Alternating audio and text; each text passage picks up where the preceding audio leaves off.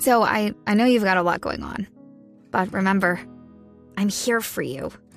So bother me when no one's listening because I will. Bother me when it feels like it won't get better because it can. Bother me because you're never a bother. Whether it's a low point or a crisis, get help for yourself or a friend. Learn more at neverabother.org or call or text 988, available 24 7. Trece personas han perdido la vida en accidentes de tránsito en diferentes carreteras del país en lo que va corrido de este puente festivo. Natalia Gardiazabal. Según las autoridades, en lo que va corrido del puente de Velita, se han movilizado en el país 1.234.929 vehículos y 54.772 motocicletas. Sin embargo, se han registrado 49 accidentes que han cobrado la vida de 13 personas y han dejado lesionados a 72 más.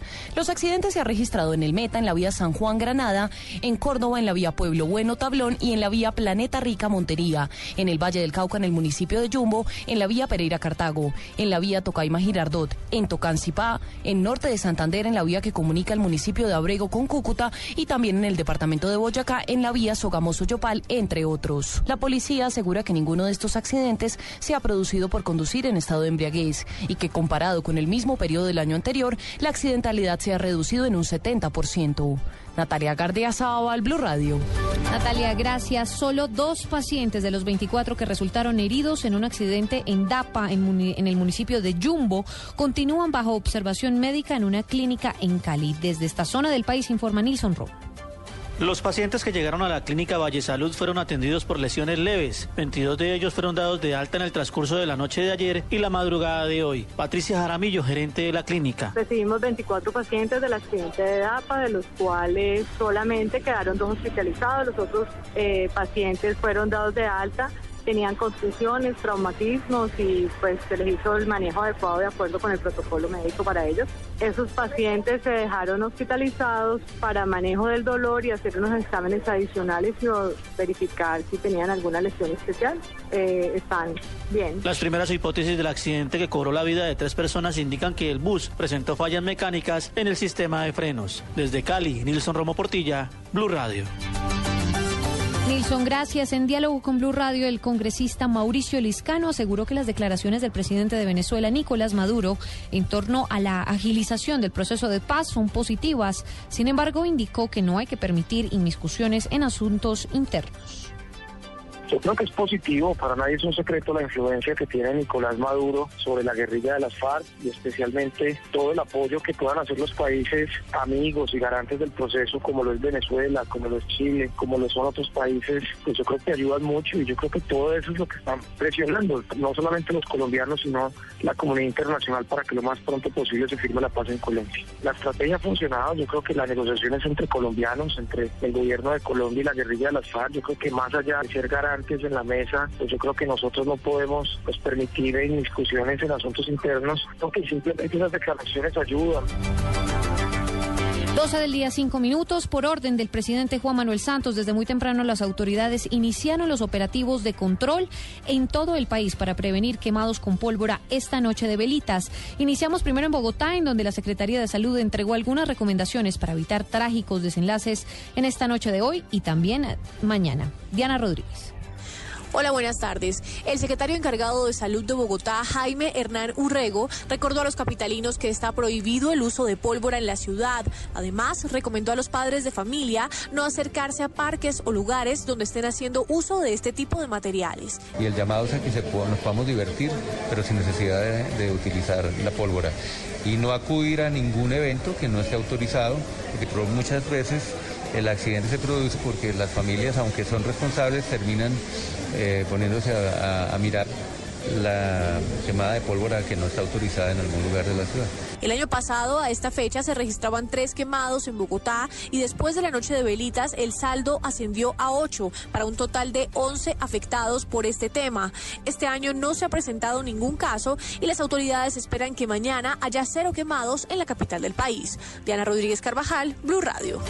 12 del día, 7 minutos. Diana, gracias. Ahora nos trasladamos al departamento de Antioquia, en donde se ha registrado el mayor número de quemados con pólvora antes de las festividades decembrinas. Con operativos de control, las autoridades policiales esperan incautar toda la pólvora que se ha intentado ingresar al área metropolitana procedente especialmente de los municipios del oriente antioqueño, en donde hay varios locales especializados en su comercialización. Wilfer Sánchez. Con 35 quemados por pólvora, Antioquia es el departamento del país con más lesionados. El comandante de la Policía Metropolitana, general José Gerardo Acevedo, dijo que habrán dispositivos especiales en las vías de acceso al Valle de Aburrá para evitar que este material prohibido sea ingresado el Día de las Velitas, que es una fecha históricamente crítica para las autoridades, pues cada año se ha registrado un significativo número de personas afectadas. No solamente aquí, sino en toda Antioquia, pero especialmente aquí en Medellín, donde hay, digamos, una situación de cultura alrededor de la pólvora. Este de nuevo es el llamado a la comunidad, a la sociedad, para que luchemos todos en contra de, festejar la Navidad quemando pólvora. Hay otra forma de, celebrar en familia, en comunidad, en sociedad, pero evitemos eh, ya por Dios eh, afectar la, la integridad física de las personas, especialmente de nuestros niños, niñas y adolescentes. El oficial recordó que durante el fin de semana 6.000 unidades de la policía harán vigilancia en diferentes sectores para garantizar la seguridad a los medellinenses y turistas que se encuentran en la ciudad. Asimismo, invitó a la ciudadanía a denunciar los lugares donde sea comercializada la pólvora a través de la línea de atención 123. En Medellín, Wilfer Sánchez, Blue Radio.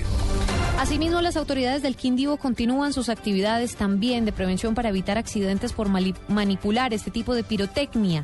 En las últimas horas se registró una incautación de este material en Armenia. Juan Pablo Díaz. En un barrio del sur de Armenia, la Policía Nacional incautó en las últimas horas mil volcanes pequeños en desarrollo de actividades judiciales en contra del uso de la pólvora en la ciudad. En los 12 municipios hay prohibición total para el uso de estos materiales, dice Mauricio Jara, secretario del Interior del departamento. Llevamos cuatro personas quemadas, una vez hemos desafortunado. Ya con la guerra gobernadora hemos emprendido muchas campañas, hemos querido hacer un llamado a toda la ciudadanía, a los padres, que tengamos una Navidad tranquila, que tengamos un buen balance, que por favor somos responsables con este cuento de la pólvora. El material explosivo le fue decomisado a un hombre de 44 años que transitaba con una bolsa negra en el sur de la ciudad. Desde Armenia, Juan Pablo Díaz, Blue Radio. Entre tanto, en Barranquilla, cientos de uniformados de la Policía de Infancia y Adolescencia harán presencia en las comunidades para evitar que los adultos utilicen pólvora delante de los niños, informa Eberto Amor. Los padres de familia o adultos que sean sorprendidos esta noche permitiendo que los niños utilicen elementos pirotécnicos que pongan en riesgo su integridad serán judicializados. La advertencia la hizo la teniente Jamie Vargas de la Policía de Infancia y Adolescencia, quien señaló que las normas son precisas en cuanto a las sanciones aplicables a quienes se les compruebe su omisión en el cuidado de los niños. Eh, las sanciones como tales pueden llegar hasta unas multas, hasta la cárcel.